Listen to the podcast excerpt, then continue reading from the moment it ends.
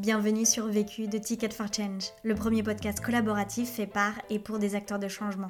Bonne écoute Je n'ai qu'une question à vous poser. C'est quoi la question? C'est quoi le problème?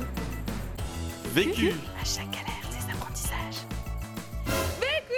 Vécu, des retours d'expérience pour gagner du temps et de l'énergie. Je m'appelle Jean-Sébastien Tronchon et je m'occupe du développement durable pour les magasins français chez Decathlon. Il y a deux ans, on a lancé une, une initiative euh, qui s'appelle Zéro produit jeté, euh, un projet pour, pour éradiquer tout simplement la, problématique des, des, produits sportifs qui sont jetés dans les, dans les magasins Decathlon. Il y avait deux grandes euh, orientations dans ce projet, des solutions euh, plutôt curatives euh, pour revendre ces produits d'occasion, pour les donner quand ils n'avaient plus de valeur marchande, on a remis en place des process de réparation euh, pour prolonger la durée de vie de ces produits. C'est des process de réparation qu'on n'avait plus en magasin, comme la couture par exemple. On a travaillé des thématiques de recyclage euh, quand c'était possible. Et puis sur cette thématique, on, sait, on, en reparlera après, mais on, s'est buté à, à la fois à notre inexpertise et aussi à la réalité du monde de, du recyclage, qui n'est pas du tout un monde euh, magnifique comme parfois on pourrait le penser, comme une solution miracle à tous nos problèmes. En voyant qu'on allait arriver assez rapidement à un plafond de, verre, avec ces solutions un peu pansement, euh, on a décidé de mettre en place le projet Zéro casque jeté, qui est un, projet dans lequel deux grands volets apparaissent. La reconception totale d'un produit euh, qui prend en compte la fin de vie de ce produit bah, dès, la, dès la conception, et aussi, euh, puisqu'on s'est aperçu qu'on ne pouvait pas faire l'un sans l'autre, bah, la reconstruction d'un nouveau modèle économique pour que euh, la réalisation et la, la, la puisse se faire euh, autour, de ce, autour de ce produit. La question. Quel modèle économique pour un produit éco-conçu et durable? Le vécu. Donc dans ce projet Zéro casque jeté, euh, on, est parti d'une problématique actuelle qui fait que euh, la quasi-totalité euh, des produits de chez Decathlon, mais des produits en règle générale que vous trouvez dans votre maison, dans le commerce, ne sont pas conçus pour que leur fin de vie soit autre chose que l'incinération ou l'enfouissement.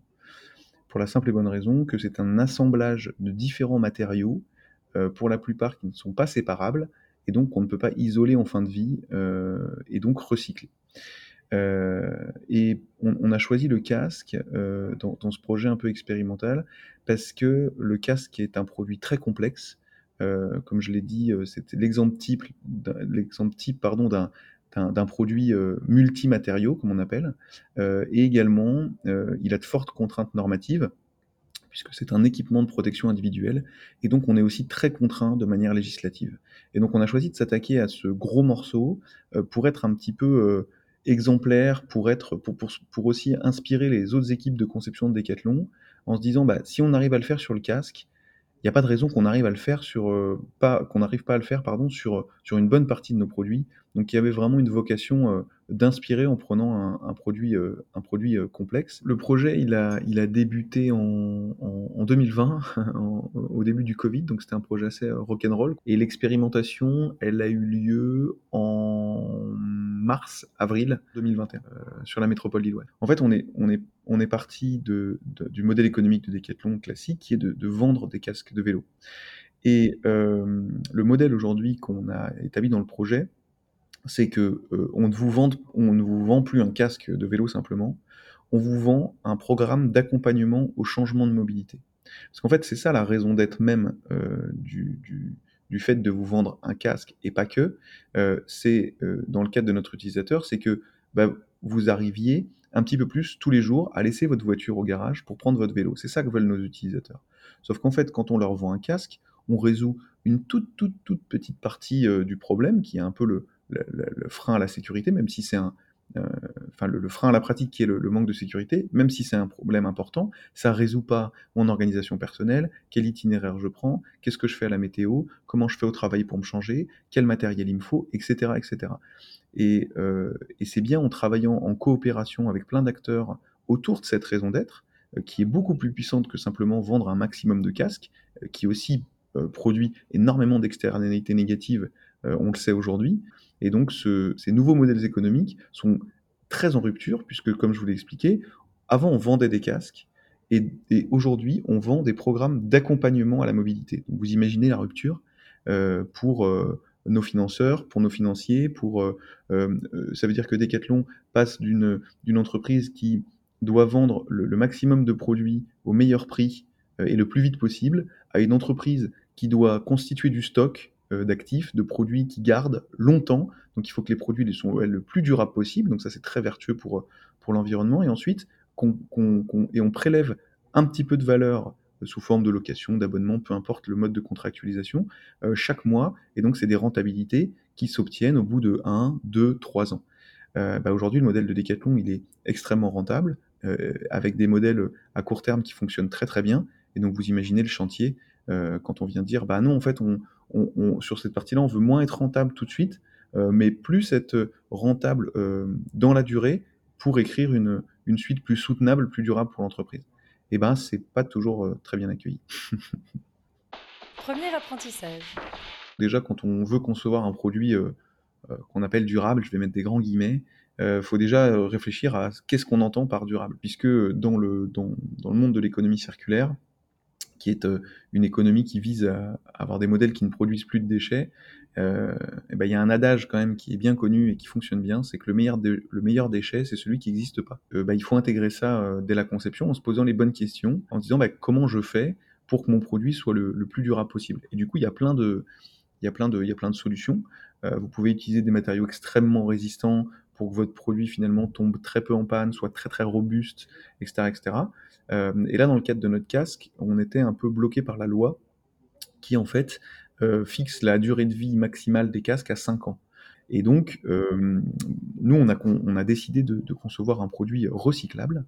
Et en fait, pour concevoir des produits recyclables, c'est pas très très compliqué. Il y a deux règles principales à respecter. La première, c'est qu'il faut travailler autour du monocomposant.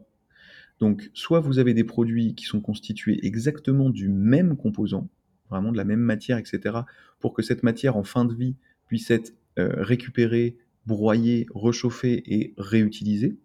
Soit vous travaillez, donc ça c'est le premier axe, travailler ce qu'on appelle le monomatériau ou le monocomposant. Euh, soit vous travaillez des produits dont les matériaux sont séparables. Et donc, c'est le, le choix qu'on a fait pour, pour ce casque. Aujourd'hui, les casques sont euh, assemblés de manière définitive avec des rivets, avec de la colle. Enfin bref, vous ne pouvez pas les séparer, euh, vous pouvez pas séparer les composants. Et eh bien aujourd'hui, notre casque, il est entièrement démontable, entièrement séparable. Euh, il y a deux intérêts majeurs à ça. C'est que euh, bah, on peut changer les composants. C'est-à-dire que bah, quand il y a une lanière qui est cassée, quand on peut, on peut réparer, on peut, on peut changer des composants, on n'est pas obligé de jeter tout le produit.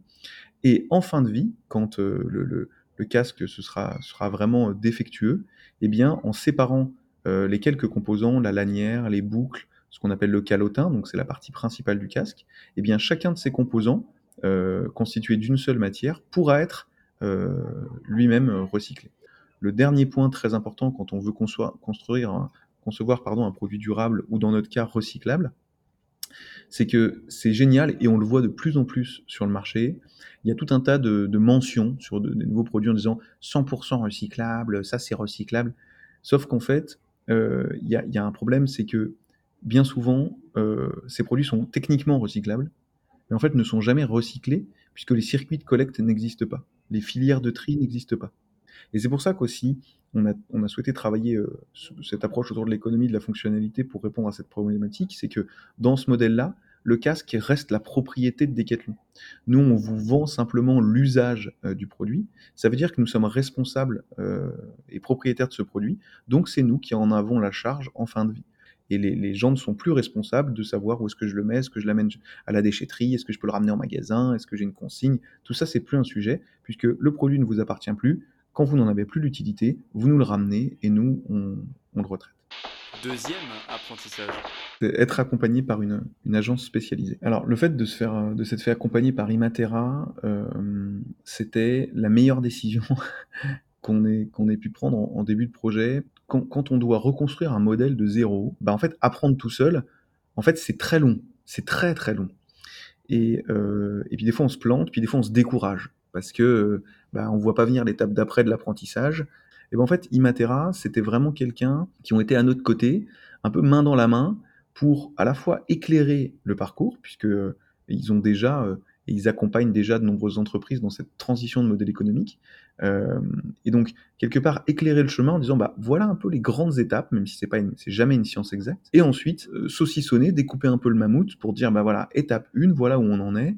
Et donc, vraiment une approche globale sur, euh, sur la méthode. Parce que l'économie de la fonctionnalité commence un peu à être connue, un peu à être à la mode dans cette approche. C'est un peu bouleversant parce que on cherche d'abord à créer de la valeur pour l'utilisateur, alors même qu'on sait pas du tout quel est le modèle économique et comment on va gagner de l'argent au début du projet.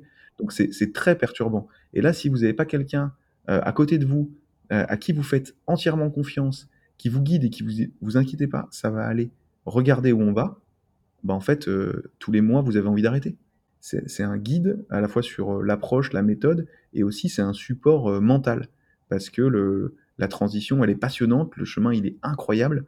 par contre, ça nécessite du soutien et, et de la réassurance souvent. Comme c'est une approche de transition, euh, c'est pas une, ce que je disais, c'est pas une science exacte. Donc on ne fait pas étape 1, étape 2, étape 3, étape 4 et pas votre entreprise elle est transformée. Par contre, il y a des euh, il y a des grands blocs, alors je vais en citer euh, quelques-uns, il y en a il y en a une dizaine qui sont un peu des incontournables à travailler à questionner pour pour pour questionner le modèle économique. Troisième apprentissage. Re-questionner le pourquoi on fait les choses. Aujourd'hui, euh, je dirais que les, entreprises qui sont nées après-guerre avaient un sens extrêmement fort, venaient résoudre des problématiques euh, de la société de manière très précise en réponse aux attentes. Aujourd'hui, dans les, entreprises qui sont déjà en place, pas celles qui se créent, c'est pour ça qu'on voit beaucoup d'innovation dans, les petites entreprises, dans les startups, etc., dans les grands groupes, dans les entreprises qui, qui roulent, qui tournent, eh, et ben, ce pourquoi, euh, il s'est un petit peu désagrégé au profit euh, bah, du, de l'efficience de l'entreprise, de la performance euh, économique et du compte d'exploitation, de l'impact de l'entreprise, mais finalement, on re-questionne plus forcément souvent bah, pourquoi, en fait on donne des casques à des gens? Franchement, pourquoi on donne des casques à des gens? D'ailleurs, quand on a creusé vraiment la raison d'être et de se dire mais pourquoi on donne des casques à des gens qui font du vélo, on s'est d'ailleurs rendu compte que c'était pas du tout euh, la première raison qui allait les protéger.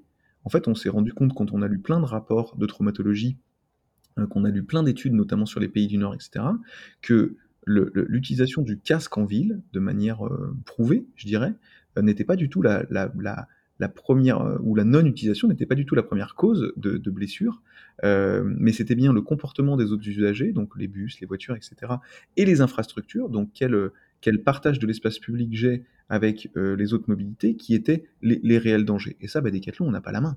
et donc quand on se rend compte de ça, euh, et quand on se dit, bah, en fait, qu'est-ce que je veux faire bah, euh, On se rend compte que Copenhague et Amsterdam, là où il y a une pratique de la mobilité qui est vraiment très forte, eh ben, on a très peu de personnes qui portent de casque. Et donc ça veut dire quoi pour Decathlon? Ça veut dire bah, si je vais au bout de ma raison d'être et que vraiment je, donne, je vends des casques à des gens pour qu'ils fassent euh, plus de vélos, et eh ben à la fin, s'il y a beaucoup de vélos, ben, les infrastructures vont s'adapter, les comportements aussi, et peut-être que, et peut-être que demain, moi, je vendrai plus de casques. Bah, vous imaginez du coup la rupture en disant bah, qu'est-ce que je vais faire quoi? Quatrième apprentissage.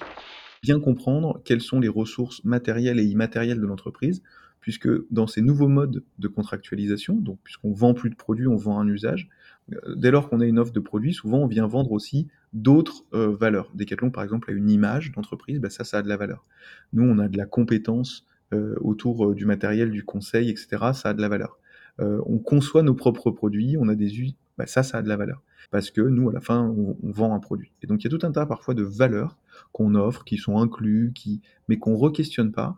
Et parfois, euh, elles valent beaucoup d'argent et elles aident à, rentabiliser ces modèles qui sont un petit peu euh, parfois, euh, parfois hybrides. Comme je le disais tout à l'heure, ce qui est intéressant dans cette approche et à la fois perturbant, c'est quand on commence à, tenter de répondre à la problématique, on ne sait pas en fait comment on, va vendre le, truc, combien ça va coûter. Euh, comment on va se rémunérer, est-ce que ça va être rentable, etc. Donc c'est un petit saut dans l'inconnu qu'il faut accepter de faire. Euh, et nous, le, contrat qu'on a mis en place, euh, il est issu de, des remontées des utilisateurs aussi, dans ce qu'on appelle la propension à payer, puisque les testeurs qu'on a, sollicités, on, ne leur a pas fait payer, et au regard des gains qu'ils ont pu réaliser, donc ça on a débriefé les gains économiques, puisqu'ils ont économisé de l'argent, en moyenne, ils ont économisé 89 euros par mois en ne prenant plus leur voiture euh, et en prenant leur, vélo ou, trottinette. Ils ont également euh, des gains de santé, puisque 78% d'entre eux couvraient les apports journaliers, je dirais, recommandés par l'OMS, des 30 minutes de, d'activité physique, pardon, et ils ont baissé en moyenne de 78%, 76% leur impact CO2 lié à leur mode de transport. Et ben, une fois qu'on leur a expliqué ça, aujourd'hui les utilisateurs étaient prêts à payer 69 euros par mois euh, pour avoir ce service euh, au global. C'est un montant mensuel euh, qui inclut dedans du coup le matériel qui est du coup garanti, qui est assuré. donc les, gens ne sont plus propriétaires du matériel, c'est Decathlon qui en a la responsabilité, mais également une formation théorique et pratique qu'on a co-construit, enfin qu'on a co-proposé avec l'ADAV, l'association de droit au vélo. également la recherche et l'étude du meilleur itinéraire euh, le plus en sécurité, le moins pollué euh, pour aller de son domicile à, son travail, et un suivi personnalisé pendant les premières semaines, puisqu'on sait que c'est vraiment crucial, un petit peu comme quand on se remet au sport. Si euh, on, demandait simplement à nos utilisateurs de, payer la somme pour laquelle ils étaient prêts à payer, ce modèle serait pas rentable.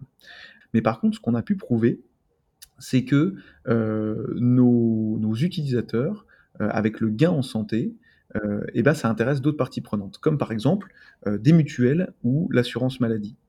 Et euh, il y a par exemple un, rapport de l'ADEME qui dit que chaque kilomètre parcouru en voiture, domicile-travail, coûte 91 centimes à l'assurance maladie, en incluant la sédentarité, le manque d'activité physique, la pollution, etc. etc. eh bien, si nous, on arrive à prouver concrètement que nos utilisateurs enlèvent ces kilomètres, eh bien, à la moyenne des kilomètres parcourus par utilisateur, nous, on pouvait arriver à faire gagner 150 euros par mois par utilisateur à l'assurance maladie, si on suit ce rapport-là. Et donc demain, on peut se dire que bah, si on arrive à objectiver, euh, parce qu'on ne peut pas dire aujourd'hui à l'assurance maladie, à Decathlon, nous on vend des vélos, euh, je vous assure, euh, les gens laissent leur voiture. Non, ça on peut pas le dire parce qu'on ne sait pas ce que les gens font de leur vélo une fois qu'on leur a vendu. Par contre, si on arrive à le suivre et à prouver qu'en fait réellement X kilomètres par jour, la voiture elle est restée au garage et qu'ils ont pris leur vélo, bah, ça veut dire qu'on fait, on, fait économiser de l'argent à l'assurance maladie. Eh bien, dans des modèles de coopération, euh, on peut arriver à conclure des accords où une certaine partie de cette somme, un certain pourcentage, 5, 10, 20, 30%, peut être euh, du coup rétribué dans cette offre pour nous aider à la financer, puisque ça aide l'assurance maladie à économiser de l'argent, et nous, ça nous aide aussi à avoir un modèle euh, désirable et rentable pour les utilisateurs. Cinquième apprentissage. Un échec de transformation de nos modèles mentaux. Alors sur les, sur les apprentissages euh, de, l'échec de la commercialisation, c'est pas vraiment un échec puisque c'est un, c'est un vrai succès du point de vue des utilisateurs. Ils sont vraiment ravis parce qu'on répond vraiment à leurs problématiques. L'échec, il est plutôt dans la, dans, dans la transformation du modèle et dans, euh, j'en parlais tout à l'heure, euh, dans la maturité de nos entreprises, parce que Decathlon n'est pas la seule, la maturité de nos entreprises à, accélérer sur ce type de, de, modèles économiques qui viennent en confrontation de plein fouet avec des modèles issus des années 80 et de la société de consommation, euh, et qui, euh, créent énormément d'inconnus. Euh, les repères sont bousculés, et donc bah, c'est compliqué de créer de, de l'adhésion. Souvent, quand on présente les projets, enfin moi, il n'y a, jamais personne qui m'a dit je comprends rien, c'est quoi cette offre toute naze, toute pourrie? Euh, Souvent les gens disent waouh, ah ok, et tous les, tous les autres exemples d'entreprises qu'on donne, souvent ça met des étoiles dans les yeux, mais après quand on va dans le détail et qu'on dit bah, comment on le finance, comment on l'engage, avec qui, en fait c'est tellement en rupture qu'aujourd'hui on, a, en tout cas de mon côté, euh, on, a, on a atteint la limite, même si euh, donc pour la phase 1, la partie expérimentale, on a pu prouver que euh, qu'on est dans la bonne direction. Malheureusement, euh, la commercialisation dans, dans, dans l'idée qu'on s'est faite du nouveau modèle économique, pour l'instant, n'est pas à l'ordre du jour.